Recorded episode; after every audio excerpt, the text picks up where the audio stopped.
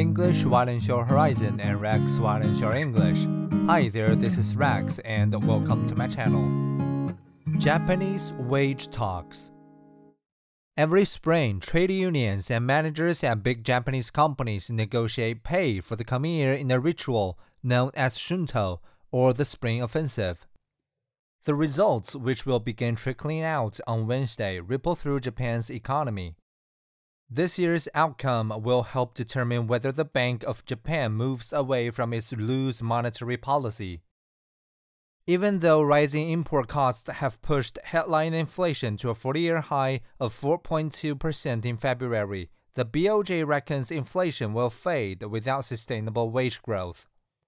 For decades, Japanese workers have seen pay levels barely budge beyond seniority determined bumps.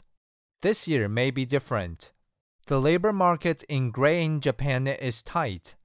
Labor unions have requested the most aggressive wage increases since 1995. Many blue chip companies have already announced bigger than normal increases.